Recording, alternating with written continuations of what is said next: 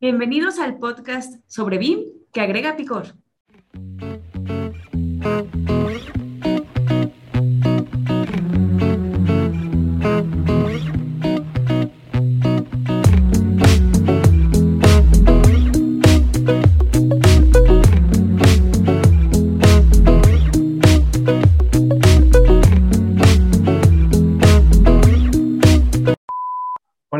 Bienvenidos a BIM con Chile y Limón, el podcast donde pretendemos agregarle ese picor del bueno a la industria, siempre buscando enseñar y resolver dudas sobre BIM y su implementación. Y en este episodio número 41 estaremos platicando con Gabriel Conejera, que es gestor BIM de Inmobiliaria Aconau, Acon, Aconcagua.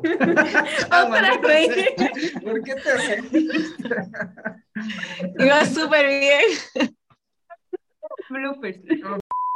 Uy, esos son así como.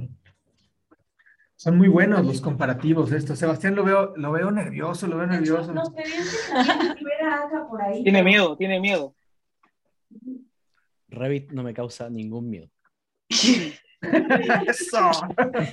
Qué bueno está- Eso tienes que decirlo, ¿eh? Pero eso guárdalo para el día del evento. Hola, hola, bienvenidos a BIM con Chile y Limón, el podcast donde pretendemos agregar ese picor del bueno a la industria, siempre buscando enseñar y resolver dudas sobre BIM y su implementación. Y en este episodio número 41 estaremos platicando con Gabriel Conejera, que él es gestor BIM de Inmobiliaria Aconcagua. Bienvenido, bienvenido. Este es un podcast que está vivo gracias a Edificación Virtual en México y B-Ways Video en Chile, quienes ofrecemos soluciones BIM, implementación y consultorías. Este podcast se transmite dos sábados al mes. Muchísimas gracias por escucharnos en el episodio anterior y les recordamos que nos pueden seguir escuchando en nuestras plataformas Spotify, Apple Podcast y YouTube. Bueno, nosotros somos.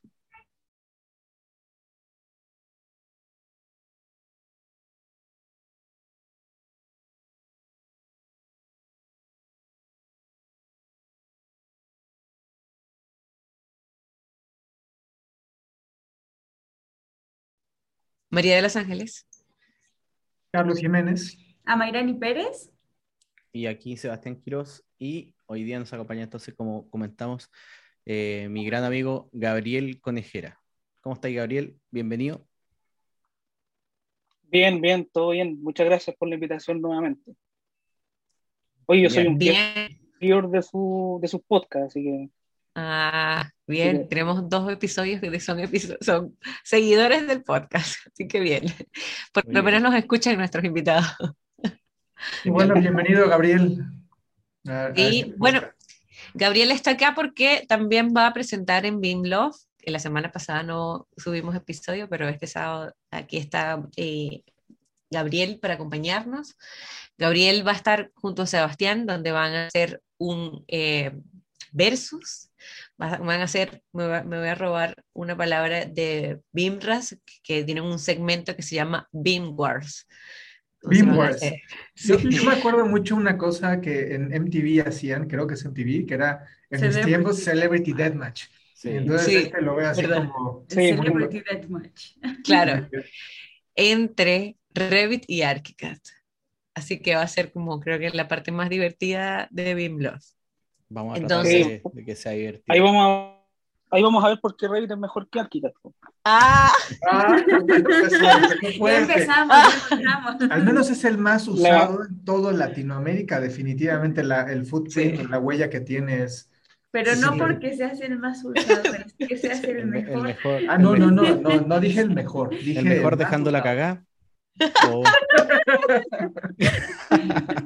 Empezamos la guerra. No, ya. Gabriel, Gabriel, ya lo vi, ya vi la cara de Gabriel, así de... ah. A ver, la verdad es que... Eh, No, no voy a emitir juicios ni opiniones. Veamos el... no, no, no, nos vamos, nos vamos a guardar para el día del. el, El mejor, evento. el mejor Pero va a estar gastando muy bueno porque sí, sí va a haber sangre. O sea, los, los- todos los, los El mejor que el quieren ver sangre, vamos a ver sangre ahí. No sé quién vaya a sangrar, pero vamos a ver sangre. No, pero va a estar muy divertido porque la idea es que vean que los dos software van a hacer exactamente lo mismo y que se puede hacer lo mismo en ambos software, es como el concepto. Bueno, entonces igualmente nos gustaría conocer más a Gabriel. Yo igual eh, le estuve comentando que la idea es ir eh, hablando sobre su experiencia, un poco llevada al, al, ámbito tecnológico, pero creo que Gabriel tiene un lado que es muy importante, que es, sobre, es implementador, es gestor BIM, ha sido BIM manager por mucho tiempo, entonces tiene mucha experiencia metódica que también quizás podamos tocarla o, o hablar un poco sobre ella. Entonces, Gabriel, yo cuéntanos. Creo, cómo... Yo creo que primero oh. vayámonos al inicio. ¿Quién es Gabriel? Para los que nos escuchan, quienes ya nos han seguido en esta plataforma, a lo mejor no saben quién es Gabriel, sería bueno empezar por ahí. ¿Qué te trae a, hoy? Trae por aquí. Con chile y limón. Bien, pues miren, les cuento, yo soy arquitecto desde el 2014, si no recuerdo mal. Y eh, la verdad es que empecé desde los primeros años de universidad con el tema de, o el uso de, de herramientas digitales. ¿ya? Y debo decir, que no sé si me lo tengo que guardar para el día del, del evento, pero debo decir que el primer software BIM que aprendí fue ArchiCAD. Uh. Y clar, claramente, claramente no me gustó. Así que... Uh. Muy bien, muy bien. No, no, no, no, lo encontré, no lo encontré muy amigable, así que. No, pero fue el primer. Mucho, mucho, el primer muchos, programa... le re, muchos le rezan a santos incorrectos, así que. Claro, eh, que no conocía a Dios. Como les comentaba, fue como el, fue como el primer programa que aprendí y, y después de eso, como en el, en el siguiente semestre me enseñaron Revit y, eh, y la verdad es que se me hizo muy fácil aprenderlo muy, muy, muy fácil. Uh -huh. ya, eh, lo, lo, encontré como un software bien, bien amigable. ¿Qué versión y, era? Más o menos? Como que era, era la versión 2009, si no recuerdo mal. Esto fue en el 2009. Fue como yo, en el yo empecé con la versión 2008. También tuve mucha, mucha como adherencia, o sea, aprendí muy rápido, aunque he escuchado por otro lado que gente aprende más rápido ArchiCAD. A mí me pasó al revés, yo empecé justo en 2009 con ArchiCAD Después intenté con, bueno, sí, tomé cursos de Revit y demás. Pasó al revés, no me pude acostumbrar y me quedé con Nos, nos, pasamos un poquito. Sí. Ajá, pero ahí volví, volvieron. Así, así pasa con ArchiCAD a veces, ¿no? Oye. Ah, es... claro. no, no, no, es cierto, no es cierto.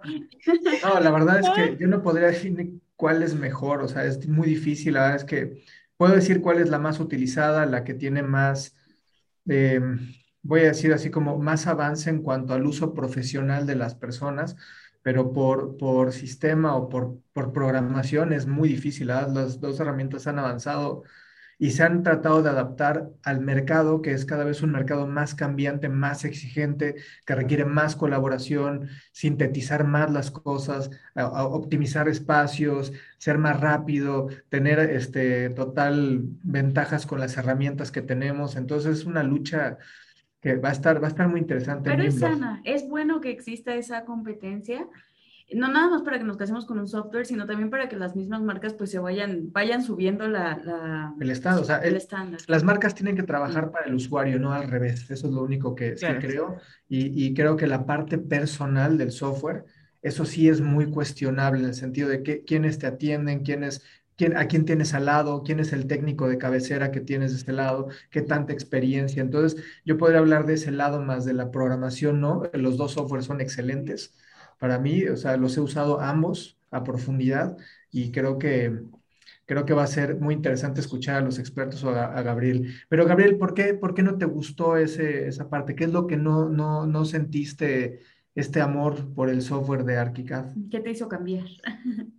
No sé si, a ver, no sé si no haya sentido como un, un amor hacia el programa, pero el, lo que sí puedo comentar es que en ese momento lo sentí como difícil tal vez de, de de aprender. Y por ese lado, eh, cuando me enseñaron Revit, Revit lo entendí, bueno, esto igual puede ser por el, por el profesor que tal vez me enseñó, no sé, puede ser por claro. muchos factores, pero, pero el Revit lo, lo, lo, aprendí de mejor manera porque todavía lo sigo entendiendo como que es un programa que es bien como mecánico.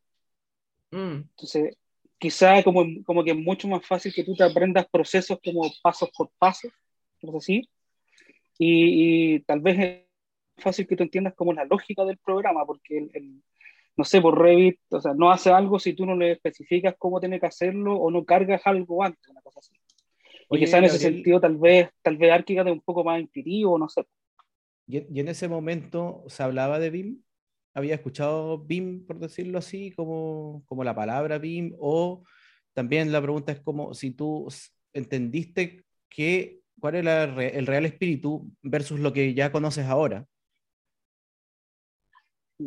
A ver, cuando, cuando a mí me enseñaron ArchiCAD, no me hablaban de BIM, me hablaban del BDC. ¿El BDC? Y, claro. El Virtual Building puede ser. Claro, me comentaban, como que el profesor comentaba algo en su momento y cuando me enseñaron Revit, ahí como que me hicieron, el profesor hizo como un comentario de lo que, que esto era como parte, una parte pequeña de algo más grande, que era el bien. Entonces, el, el, quizás el, el, por el lado de Revit, el, el, tema del aprendizaje se fue abriendo más porque el, quizás como, como lo comentaba, pues, quizás el docente como que lo llevó a ese punto en donde, así como, ojo, esto es una pequeña parte. Y lo otro que ayudaba mucho era que eh, en ese entonces Revit eh, estaba como constituido por tres partes diferentes. No sé si se recuerdan ustedes. Estaba el, Revit de arquitectura, estaba el... Eso nunca, nunca lo entendí, la verdad, nunca me sirvió. Era, era, horrible esa parte, no, no, no era ni un BIM, ni, ni, se despegaba tampoco de AutoCAD, eran como un modelo 3D. ¿no? El Architectural Desktop, me acuerdo. Claro, ah, eso, eso se me otro como anterior. Sí, pues eso anterior. Sí, pues anterior. Sí, tengo okay, sí, sí, claro, eso es anterior. No, pero sí lo que dice Gabriel es que antes eh, Revit venía en sus tres sabores, por decirlo así. En, en, en, claro, para especialistas, para estructurales y para... Ah, y después, eh, quizás en, un tema más visionario de marketing, eh, yo creo que Autodesk ahí cambió las reglas del juego y dijo, bueno, hagamos un software todo en uno para ver cómo se comportaría el mercado uniendo a todas las personas dentro de un mismo software. Que es una apuesta bastante, eh, una apuesta, según lo que yo creo, bastante jugada porque eh, tiendes a hacer un software que, que, por un lado era uno, tres versiones, pero era uno, a ser mucho más exigido por, por, un, por, una, por profesionales mucho, mucho más grandes, por decirlo así, y, y, requiere también de, un, de, un, de un, manejo de programación mucho mayor, o sea, va a ser, o sea, tan exigir por todos lados cuando tú haces ese. A mí lo que me gustó de ese, de ese paso, y también queremos dejar de hablar a Gabriel, pero lo que me gustó de ese paso es el flujo de trabajo. O sea, el poder hacer una integración de flujo de trabajo y no hablar de un solo software en un nicho muy pequeño. Si no hablas, empezaron a, tocar flujos de trabajo, el ingeniero estructural, el ingeniero de instalaciones y la arquitectura queriendo hablarse en un mismo lenguaje, lo cual se me hizo muy acertado.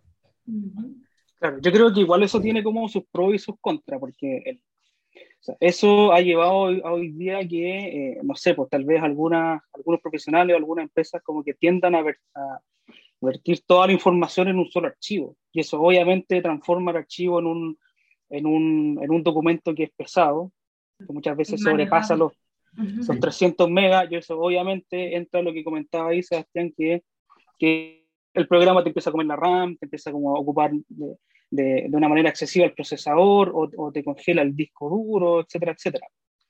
Y lo, lo, otro, bueno, entiendo que este cambio fue en el 2013, en donde se vertieron estos tres programas solo, y eh, creo que desde ahí como que lo más probable es que Autodesk siga como buscando el que eh, todo el proyecto o toda la especialidad de un proyecto se hagan en un solo programa. Y ahí como que empieza a implementar estas herramientas complementaria, para la redundancia, el, el, lo que era el Vim 360, por ejemplo, y la relación que tiene en este caso Revit, que, que es muy directa con, el, con, con AutoCAD y con, y con Navis. Yo creo que ahí el problema empieza cuando queremos meter otros software que no son de Autodesk.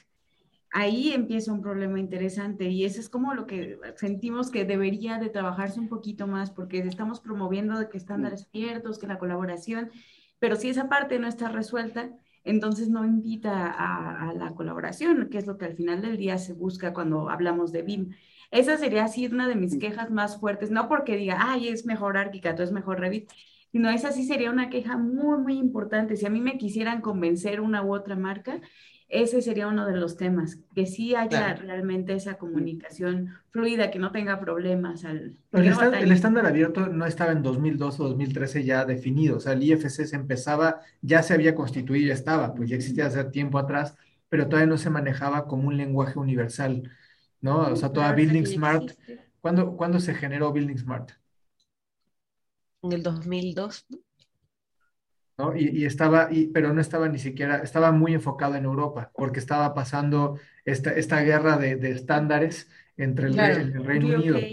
Entonces, pero lo empezamos a conocer como, como Open Beam desde, pues desde tiempo después. O sea, sí entiendo lo que dices, pero Autodesk en su, en su intención de poder generar un entorno colaborativo, claro, no pensó en un inicio en abrirse con otras soluciones. Ah, no, pero ahorita que ya existe eso, ahorita es algo que el problema todavía existe y los estándares abiertos ya se palpan un poquito más. Entonces, creo que Autodesk debería estar viendo un poquito más hacia ese tema de estándares abiertos. Yo digo que lo están haciendo. Ah, es divertido porque si no se han dado cuenta, o sea, si no se han dado cuenta, Ami y Carlos están juntos, entonces ellos pueden lo que pueden golpear. Exacto, ellos me pueden ya golpear. Estamos en la oficina en México. Claro. No, bueno, yo creo que, eh, o sea, yo he probado ambas, yo creo que he estudiado más Revit que Archica, o sea, con Revit hice un diplomado pero, pero a mí me sigue gustando un poco más Ártica. Pero no sé si es porque, porque es que a mí no me gusta el modelado. Entonces igual como que mi opinión no cuenta mucho porque yo lo que quiero es como ver, ver y, hacer las cosas fácil, rápido. Pero, pero sí es cierto lo que dice Gabriel, que Revit es como más estructurado, es como que tú le tienes que decir que haga algo para que lo haga, o hacer un, una función que lo hagan. Y, a mí me gusta un poco más lo automatizado, quizás como lo más fácil de ver, fácil de conectar, fácil de así. Creo que es por eso. Pero, pero sí me gustaban muchas cosas de Revit y que lo extrañaba en ArchiCAD luego de que hice el diplomado. Entonces creo que es como, como que ninguno de los dos es el mejor. creo. Ninguno de los dos es como completo. Claro que sí. ahí, ahí, yo creo que la, eh, eh, puede que sea muy lamentable que el que en este caso Autodesk esté como planteando quizás un BIM más cerrado con, con, con Revit y que no se esté abriendo un poco más al, a lo que sería el Open BIM, porque pues, si recordamos, por ejemplo, una de las versiones, de las últimas versiones que han, han salido, no sé si el 2019 o, el 2020, como creo que una mejora entre versiones era que es que tú puedes ahora cargar el, el archivo NWD de Navisworld a, a Revit. Pero uno, uno, sigue viendo el mismo exportador de IFC, quizás se suman algunos, algunas, algunas nuevas como preconfiguraciones, algunos los nuevos esquemas, pero es como lo mismo, sigue siendo absolutamente lo mismo. Mm. Y que yo creo que también, no, no sé si es algo de Revit propio, pero yo creo que también esto tiene que ver mucho con los usuarios de Revit. Yo no sé si es que Revit es muy malo o es que los usuarios se han acostumbrado a trabajar de una forma y no han aprendido la otra forma, que es la forma de trabajar abierta. Entonces se limita mucho a que no voy a enviarte esta porque no, no funciona. Ayer justo tuvimos una reunión que era como esa. Que este, yo creo que todo, todo hay caminos, hay caminos en la vida, obviamente. Y obviamente tú puedes afrontar proyectos sin tocar el Open Beam porque, porque quieres hacerlo nomás. Y, y no es una exigencia. Ahora, cuando ya se transforman en una, entre comillas, exigencia, porque todavía no es algo exigido por, por el Estado en Chile, eh, te encuentras con, con algunas trabas, eh, principalmente en, en Revit, eh, con, con, el tema del Open BIM, y es lo que un poquito estamos hablando. Pero independiente de eso, para, para tocarlo un poco más adelante, yo me gustaría saber también que, porque yo fui compañero de Gabriel donde lo conocía él, en, el magíster o el máster que podría llamarse de la Universidad UNIAC aquí en Chile. Entonces a mí me gustaría también conocer o entender cuando tú llegaste al, al, al, máster, cuando nos iniciamos, nosotros dos, yo me acuerdo que éramos muy ArchiCAD y Revit, pero me gustaría saber cómo cambió tu visión con respecto al BIM y cómo cambió tu visión con respecto a Revit y con respecto al Open BIM dentro del, del magíster y cómo, cómo lo has ido trabajando ahora también temas de implementación. Sí, a ver, yo cuando, cuando entré al magíster ya venía como con una experiencia en proyectos en donde se había implementado ahí. pero como, como quizás tú bien sabes, ¿no es cierto? Aquí en Chile el, el BIM llegaba al proceso de coordinación. Y quizás todavía, y quizás todavía llega como hasta ese punto. Entonces, cuando entré al magíster, eh, recuerdo que el, bueno, con, con, las personas con las cuales yo trabajaba ya me habían como comentado algo, yo ya había investigado algo, ¿ya? Y que quizás, eh, quizás algunos de nuestros compañeros llegaban como con una visión de que, ah, aquí tal vez voy a aprender a modelar mejor. O tal vez aquí voy a aprender un nuevo programa, ¿ya? Y quizás cuando se enfrentaron a ese magíster, eh, se dieron cuenta que en realidad no era así, porque cuando, no sé, pues cuando estábamos en el módulo 3, donde tenía, estábamos con Manríquez, fue como una, una apertura. Sebastián Manríquez, para, que, para que la gente Claro, Enrique Sebastián. Sebastián Manríquez, que creo que, creo que también estuvo acá con ustedes, no sé, eso, eso lo, lo sí. hace un tiempo. Todo, todo muy bueno. El, el, cuando estuvimos con ese módulo, eh, o sea, el, el, cambio también que, a pesar de que yo venía con, ya sabía como lo que era el BIM de alguna forma, eh, pero ese módulo, ese módulo 3 con, con Sebastián Manrique y, y, que nos hablara de estándares, de, de, protocolos, ¿no es cierto?, de lo que estaba ocurriendo en otros lados, eh, un cambio súper potente, porque quizás el, el, o sea, yo venía de trabajar solamente con Revit, había aprendido nuevos programas como Navisworks, eh, habíamos estado también haciendo pruebas con programas para, para poder hacer como un seguimiento en obra, pero nunca más allá de esto, de lo que, de lo que podría ser un, un estándar, lo que podría ser un protocolo. Y, y, la, y la, verdad es que el, el, el, impacto que tuvo ese magíster, eh, obviamente, el, a la persona que viene trabajando en un solo programa o, o con una sola casa de software te abre como una, una serie de, de, posibilidades que uno espera de alguna forma eh, poder afrontar el día de mañana, porque el, y esto es como un tema que hemos hablado varias veces también con Sebastián y con los compañeros del Magister, que, y que muchas veces también hacemos bromas sobre esto, es que el tema de, si yo soy experto, por ejemplo, en Revit o en, en, en una serie de programas o en programas de un solo desarrollador, si yo el día de mañana me enfrento a, una, a un proceso de implementación BIM, eh, sería como un, un, una, decisión rara que, una, una, una decisión rara que yo tome los software que yo sé ocupar y los implemente como a la fuerza, Exacto. sin saber, ¿no es cierto?, que, oye, tal vez estos programas me sirven o les sirven al equipo de diseño o no, o les sirven al equipo de, de, de, coordinación o no, ¿no es cierto? Y en ese sentido, la, la, idea, ¿no es cierto?, es que uno pueda tener como una, una apertura, ¿no es cierto?, al, al uso de nuevos programas. Y en eso creo que fue, fue muy bueno el, el, el, el magíster, lo que, uno, lo que se aprende. Te abrió la, la, la mente a hacer más multiplataforma, ¿no? Y que creo más que... Colaborativo. Exacto, y que no esté, la gente claro. no esté casada en uno. Y creo que algo que nos unió mucho en, en BIM con Chile y Limón es poder ser, o sea, quitar un poco el monopolio, ¿sí? Que no existe, el monopolio está en las mentes de las personas, la mente de las personas, porque no claro. existe realmente comercialmente un monopolio, pero la gente lo cree, ¿no? Cree que es la única herramienta que existe. No, no, hay muchísimas herramientas Hemos platicado en otros capítulos de varias herramientas, pero entonces el magíster o la maestría, como le decimos aquí en México, te ayudó a poder formar un concepto mucho más abierto, ¿no? No tan, no tan cerrado de una, ¿no? De traspolar todo un conocimiento BIM a una herramienta, cuando pues, el, todo el conocimiento es experiencia. La gran mayoría es experiencia. Claro, o sea, no digamos tampoco que es una mala decisión como enfocarse a un solo programa.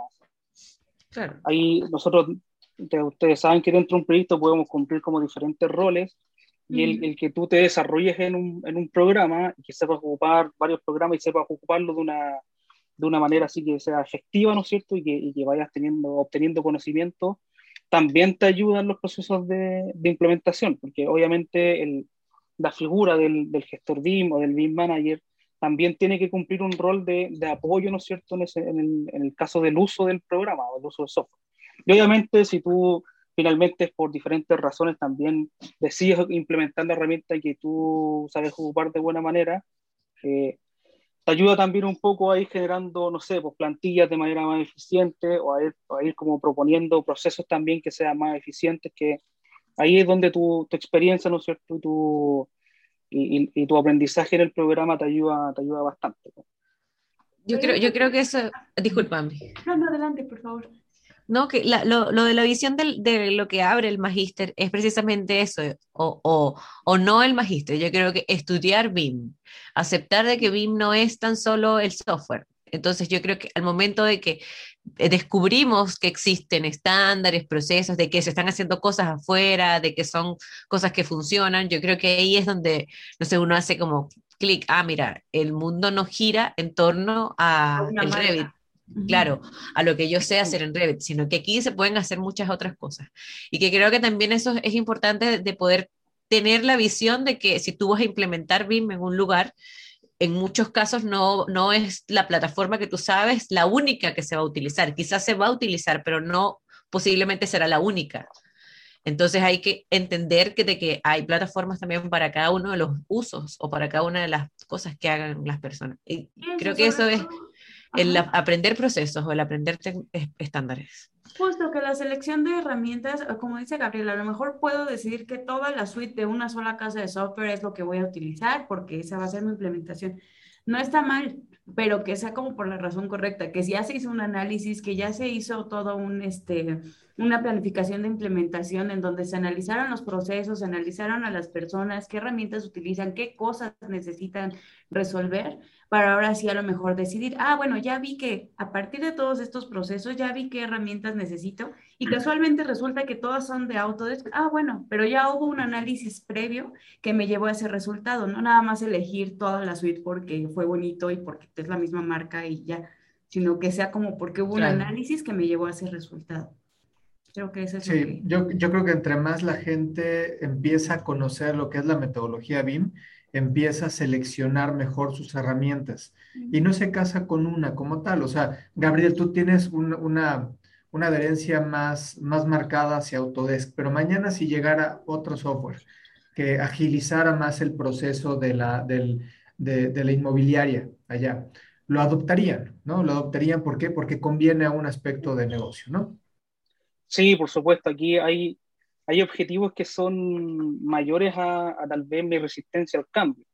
Exacto. Hay, hay que, el, es como propio del proceso de implementación BIM que tú tengas que ajustarte a ciertos eh, requerimientos o a ciertas políticas en donde quizás el BIM el, o lo que se hace con un programa no es lo más importante, sino que tú tienes que tal vez tratar de velar, ¿no es cierto?, por, por el tema del, de los negocios, tal vez, o de la política interna, o del tema normativo interno, ¿no es cierto? Entonces ahí tiene que haber también, como parte también del proceso de implementación BIM, como un, ciertos como puntos de, de, mejora continua, de una búsqueda constante de, de nuevas tecnologías, de nuevas herramientas.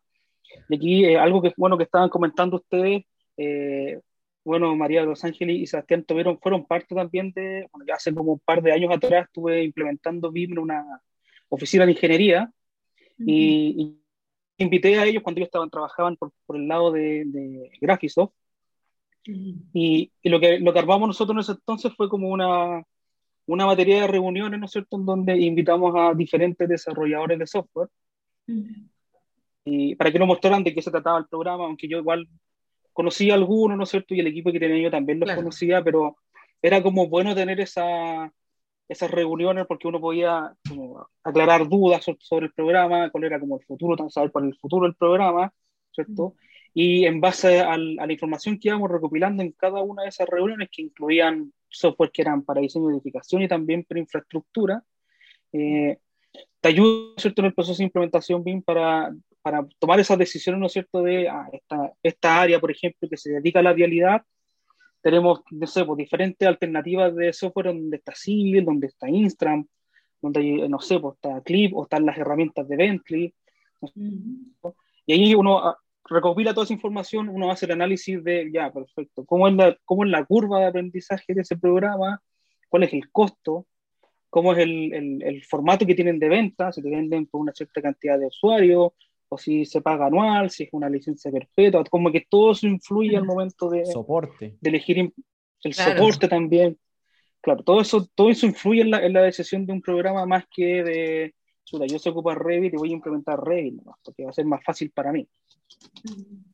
Oye, Gabriel, y una, saliendo un poquito del tema, el, ah, pero antes de que saliera del tema, antes de salir. Yo creo que eso también, esas reuniones dan a que no tan solo los implementadores sepan eh, o los gestores sepan cuáles son las herramientas, sino dar a conocer a las demás personas. De modo de que, mira, estas son varias herramientas. Ah, y ahí la gente ve, ah, mira, esta hace esto como yo quiero que haga. Ah, esta no lo hace. Entonces ya ven que existe un nuevo mundo y no es tan solo como, como de dar a con... eso, creo que también es importante. Es importante porque, claro, mucha gente joven o que viene, viene con lo mismo que quizás nosotros iniciamos, que es un software, Entonces, claro, la idea es tratar de traspasarle a ellos este, este mundo que cada vez hay más software. Ya estamos levantando piedras y aparecen más software. Ami, quería comentar algo. Sí, justo que complementando esa parte, sí es importante el desfile de los, de los softwares, que veamos qué es lo que nos ofrecen, pero creemos que previo a ese paso tiene que haber un autoconocimiento muy fuerte, saber exactamente cómo hago las cosas, cuáles son mis procesos, quiénes están involucrados, entender muy bien qué hago y qué es lo que quiero lograr, para ahora sí ya con eso en mente buscar qué software está cubriendo esa necesidad. Sí, no seguir con el loop de escoger primero el software y luego a ver si se adapta. Por eso les digo, el software tiene que adaptarse al proceso, no el proceso al software, que es lo que mucha gente hace y te comete ese error y pues empiezan a ver resultados catastróficos. Sí, ah, no catastróficos. Pero sí es como más lento el proceso. Entonces, sí está, creemos que está súper bien ese tema del desfilar, el entender qué softwares existen, el ver el panorama de qué es lo que existe, pero también tiene que ir acompañado de un autoconocimiento previo, porque si no, volvemos a la misma, es como, ay, este software me emociona y wow, se ve increíble, pero luego lo adquiero y resulta que no iba con mi proceso, ¿no? Porque yo ni sabía bien qué proceso tenía.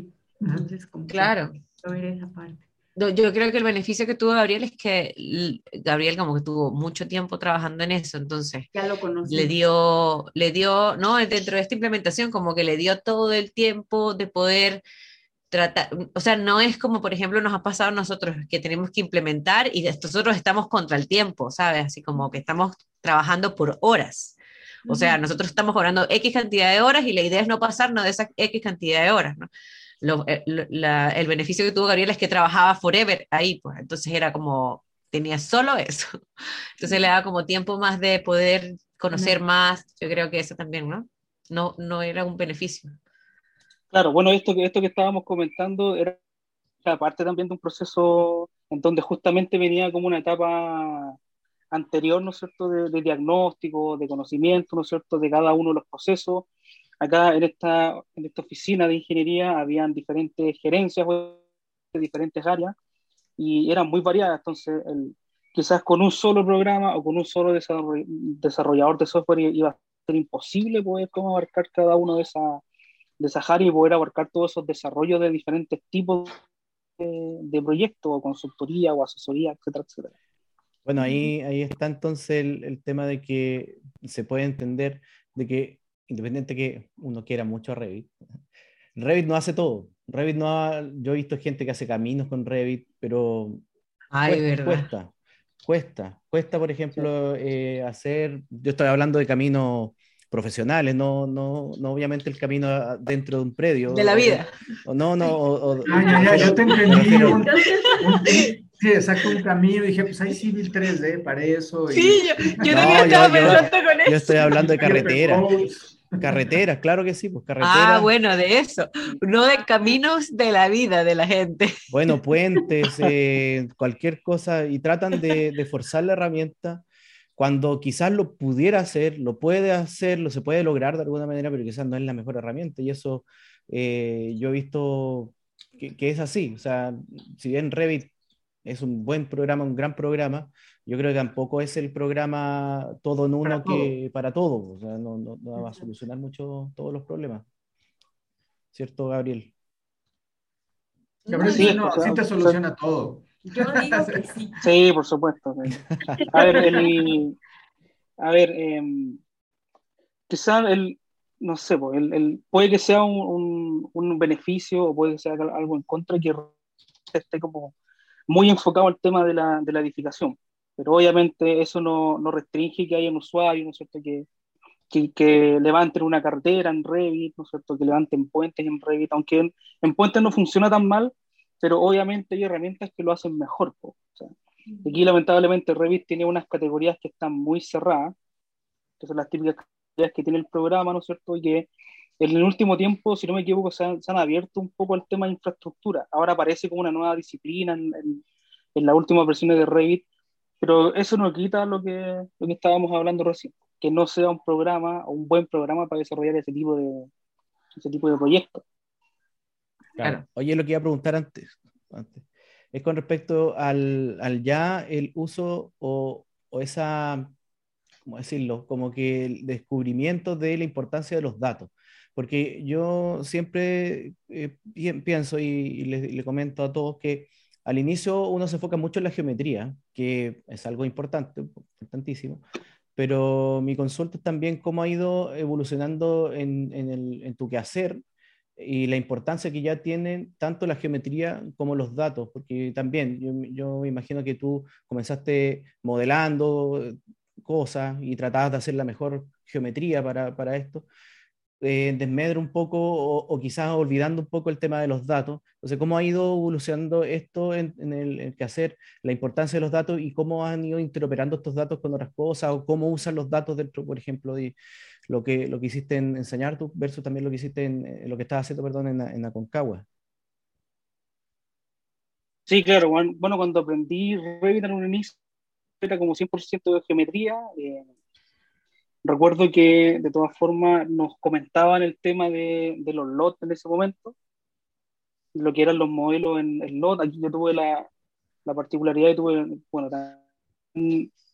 tuve como la facilidad de poder trabajar ya con, profesores que me iban pidiendo modelos o, que, me, que, fuera parte como de un proyecto que ellos estaban desarrollando y que en ese sentido era como siempre, siempre era como por el lado de la coordinación.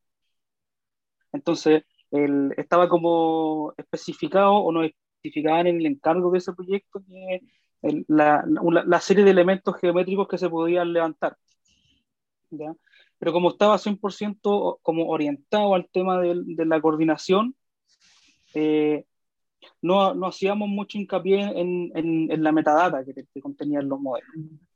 Y ahí quizá ahí vuelvo al, a la parte donde estaba el magíster, quizá un poco antes de, eh, bueno, yo trabajé en una empresa que se llama Bill Beam, y en donde ahí quizás sí el, el trabajo que se hacía, en, o que hacíamos en ese momento, eh, como, eran, como eran encargos, eran proyectos que, eh, que eran de Nueva Zelanda o Australia, ¿no es cierto? Eh, Además, de todo, claro. El, era como, venía como otra, otra, había como otra forma de, de generar ese encargo, ¿ya?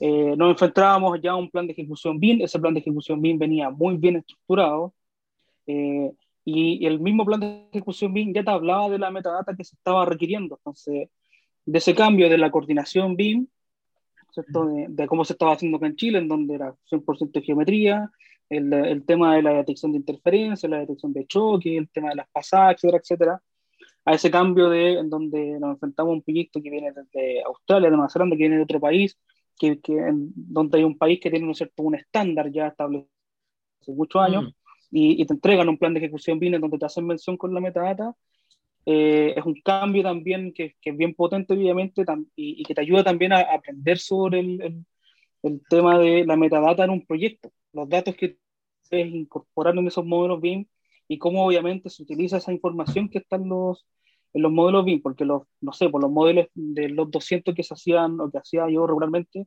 pasábamos a, modelos que eran los 400, 450, muchos el, de 350 y 400 por ahí. Eh, y obviamente el proceso de intercambio de información o de colaboración era mucho más estructurado que, que tal vez de lo que en ese momento acá en Chile se estaba llevando.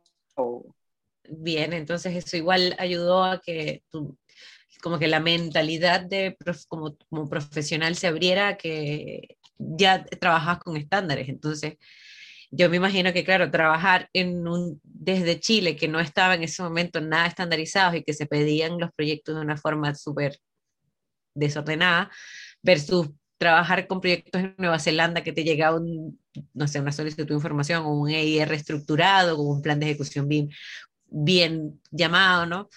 También era como, como un impacto y, que, y yo creo que eso igual eh, va mucho también de la mano con, con, con, lo que uno como, como profesional o como docente en tu casa también aprende y, da la forma también de como de enseñar, como una visión mucho más estandarizada como, como se realizan los proyectos afuera también. Yo creo que esta fue una buena experiencia mm. bastante valorable para ese momento, digamos. Antes de ¿qué, ¿Qué es lo que ves que ha avanzado en Revit eh, del 2010, 2012, ¿no? Que había ciertas cosas que, pues, no sé, eran muy pesados los modelos, no podíamos colaborar. Ahora, al, al Revit contemporáneo. En, en, varias, en varios aspectos podríamos decir que el programa es el mismo del 2013 para, arriba. Es absolutamente el mismo. Los, cambios que tiene el programa eh, a, partir, ¿no cierto?, de nuevas versiones, un, nuevo año, una nueva versión, ¿no es cierto?, eh, son como pequeñas nuevas herramientas nomás. O sea, una mejora en un año, eh, no sé, pues fue que eh, tú puedas tomar una ventana y la puedas llevar a otra pantalla. Antes tenías que extender el programa completo. O sea, Mejoras ah. como esas son muy pequeñas y que obviamente mejoran la experiencia en el, en, el, en el software, pero son como no son muchas mejoras que te ayuden a, no sé, el proceso en el cual me demoraba tal vez un día, ahora me demoro, no sé, cuatro horas. no, hay, no hay como, no existen como esas mejoras que, que te permiten como automatizar más, ¿no es cierto? Eh, pero quizás desde, desde, antes, desde el 2010 hacia arriba, eh, quizás una mejora considerable fue esto de que ya Revit fuera como una suite, ¿ya? Pero los, los, mismos los mismos problemas que uno se encuentra hoy día estaban antes, que el, bueno, el tema de las plantillas, que no sé, pues uno toma una plantilla de arquitectura y quiere hacer una cañería, el, no, el programa no te deja. Como que a eso me refiero que el programa es bien, es bien mecánico, porque no es que el programa no pueda hacer un, un tramo de cañerías o, o, de tuberías, sino que el, el, el, problema es cómo quieres tú, porque no le has dicho qué elemento ocupar, qué tipo de cañería ocupar, ¿no es cierto? Y qué fitting utilizar, etcétera, etcétera. ¿ya? Eh, Así que en, realidad de mejoras quizás no, no, le, no, le, veo tanto más que cambios. ¿En qué año llegó el Dynamo? Eh, la verdad es que no, no, no, conozco muy bien el año en el cual, en el cual apareció, pero eh, nosotros estábamos en el magíster en el 2017, 18. 16. Sí, ahí ya existía, entonces quizás habrá sido un poco antes nomás. Un par de años pero yo sí creo que, a ver, yo, yo Gabriel, yo creo que sí ha habido mejoras en el performance. Antes los modelos eran sumamente grandes. Y claro, salvo que haya más, eh, no sé, más madurez en hacer objetos o familias, ¿sí? yo creo que han reducido el, peso performance de los, de los modelos. Es decir, ahora sí puedo hacer modelos mucho más grandes, porque una ventaja competitiva y comercial era que con ArchiCAD podías hacer mucho más ligero, ¿no? Y eran mucho más ligeros. Y poco a poco se ha ido diluyendo esa ventaja. Lo que pasa es que yo creo que eso depende como de otras cosas. Porque igual la calidad de, los, de, los, de los PC, ¿no es cierto?, de los notebooks ha ido mejorando, la tecnología ha ido mejorando, ¿no es cierto?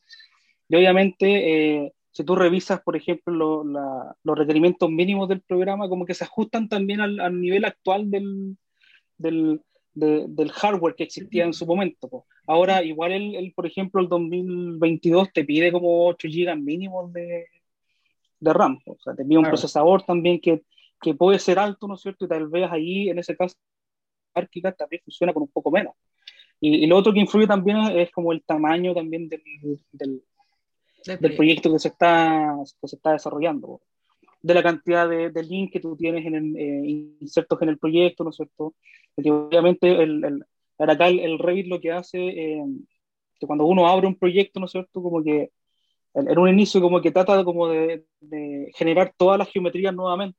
Y tú te cambias de vista y genera nuevamente, tú abres una nueva, haces como un proceso, genera, genera, genera, y por eso está como en constante, como ocupando RAM, ocupando procesador, y, tiende como a, tomar algunos elementos y como que los, los inserta en tu archivo. Oye, y ahora que es muy fácil, es muy fácil que el archivo suba de peso.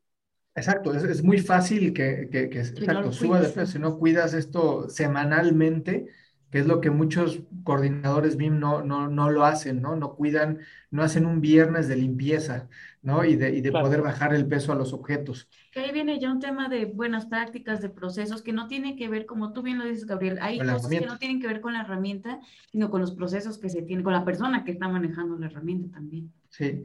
¿Cómo piensas, no, digo, no sé cómo se va a hacer en BIM Bluff este, este deathmatch, ¿no? De ArchiCAD y, Revit, pero ¿qué piensas en cuanto a cómo, cuáles van a ser tus argumentos, tus escudos para defender el, el, el, proceso de, de, de, BIM? Y te preguntaba un poco, tal vez mañosamente, en qué, cómo ha evolucionado. Yo, yo sí veo evolución en la parte de, de Revit, ¿no? Y, y, pero, pero si bien tampoco ha cambiado la estructura de, todo de toda la programación y nada, ¿cómo es que vamos a, vas a defender este software en este deathmatch ¿sí?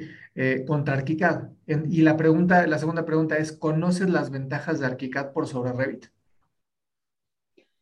A ver, la idea del, este como versus, o sea, mi idea es mostrar cuáles son los beneficios y cómo, es el flujo, ¿no es cierto?, en lo cual uno puede abordar un proyecto quizás sencillo, No, no con muchas condicionantes proyectuales o de diseño tal vez, en donde el programa, el, en este caso Revit, puede ser eh, muy amigable en ese sentido. O sea, el programa está lleno de herramientas que te ayudan a, a a tomar objetos, ¿no es cierto?, a duplicarlo, a copiarlo de manera sencilla, ¿no es cierto? Y eso te va ayudando, ¿no es cierto?, en el proceso de diseño. Si fuéramos un poco más allá, obviamente, eh, aquí podría entrar Dynamo, ¿no es cierto?, en donde Dynamo también te ayuda a automatizar procesos de diseño que te, ayuden de alguna forma a, automatizar como tareas iniciales, tal vez, ¿no es cierto? El, pero sí el programa para proyectos sencillos como viviendas sociales, o edificios de departamentos, ese tipo de cosas, es, es bastante sencillo el, el, desarrollo de, de proyectos. Entonces, el, y lo segundo, con el tema de los beneficios, el, por el lado de ArchiCAD, eh, quizás en diseño no, no, le veo mucho más allá que como grandes diferencias, que bueno, siempre le comentaba ahí con Sebastián de las capas, ¿no es cierto? Que a mí siempre me incomodó. Que tú, no sé si algo me comentabas que como que ya se había eliminado o se había cambiado eso, Sebastián, ¿o no? No, no es que se haya eliminado, sí, igual, pero, pero, pero en el ArchiCAD 25 ya puede esconder elementos. Eso, eso ya, ya no, no, depende de una capa, sino que puedes decirle a un elemento ahora que se pueda apagar parecido, pero, pero, pero es algo muy básico aún, no tiene nada que ver con lo que hace el trabajo de Revit. Pero ahí también siempre he preguntado y he preguntado en, en le pregunto a Gabriel y a muchos usuarios de Revit, entonces, ¿cómo organizan tú lo que está prendido o lo apagado dentro de, sin tener una estructura de, de saber qué, qué, grupos de cosas están prendidos, qué grupos de cosas están apagados, básicamente sin prender y apagar la, la, la lamparita? Ah, sí, claro, ahí, ahí como que tal vez Revit te puede generar como una serie de confusiones. la típica ventanita de Revit, que es la del Visibility Graphics, eh, la misma ventana puede tener ciertas como contradicciones, porque, no sé, pues, por un lado tienes como la, en la pestaña donde tienes como las categorías de modelado, y tú puedes tener un elemento apagado ahí, pero que en los filtros, si tú tienes como filtros conformados, si ese elemento está prendido en el filtro, el elemento va a estar apagado igual. Y también entra el tema de los wordsets, que los wordsets que, que, también te permiten como agrupar elementos, y si el wordset está apagado, el elemento va a estar apagado, aunque en el, aunque en el Visibility Graphic esté prendido, entonces como quizás eso es como, es como un tema bien complejo, pero el tema de las lamparitas es como para que, para que te muestre los elementos que están ocultos. Pero, Fíjate, a mí me gustan dos, dos, posturas. Me gusta que podamos filtrar por vista, que también lo haces con ArchiCAD, ¿sí? Puedes discriminar por capas o por elementos, pero tienes la opción de hacer una, un, un, filtrado de, de, vista, que puedas ir, eh, este... ¿Para documentar? Para documentar, sí, para que, que vayas ya transfiriendo a otros planos. ¿sí? Y, y, el tema de agregar las capas, que no funciona Revit con las capas, ¿sí? es que simplifica muchas veces el qué es lo que quieres ver, porque tampoco para que un plano se vea muy bien hay que hacer una, una maravilla, ¿no? O sea, hay que tener muy claro qué es lo que quieres ocultar, qué es lo que quieres ver clarito, qué es lo que quieres ver oscuro, y ya, también hay que simplificar eso. Entonces, a mí se me ha hecho más sencillo poder generar información de, hacia documentación eh, más clara en, en, Revit, hablo hacia PDF, no hacia DWG, que en ArchiCAD, ¿no? Hay que pagar más cosas en ArchiCAD o hay que empezar a generar un poco más de, filtros en, en ArchiCAD que en Revit. Pero las dos llegan prácticamente al mismo resultado. hay unas condicionantes que hace, que hace ArchiCAD que me gusta, que es por objeto. Entonces los objetos puedes también darles ciertas propiedades o, a las líneas de los objetos que tiene. Entonces, no sé, son, son filosofías distintas. A mí lo que me impactó mucho de ArchiCAD fue la previsibilidad de, los, de las acciones.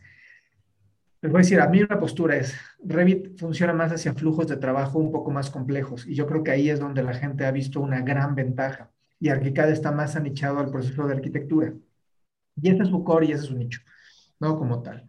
Eh, pero sí he visto cómo, por ejemplo, ArchiCAD sí evolucionaron la programación para que pudiera ser predictivo, y eso ya tiene hace cuatro años, cinco años de eso. Es decir, empezaba a computar las cosas antes de que las pidieras, entonces cuando las pedías, pues era mucho más rápido, ¿no? Y eso, eso sí se puede sentir una plataforma mucho más ágil. Revit no ha manejado esa, esa como psique del, del, del, del modelador, ¿sí? Porque está, está hablando de flujos de trabajo, no está hablando de un proceso en particular. Entonces son dos posturas distintas.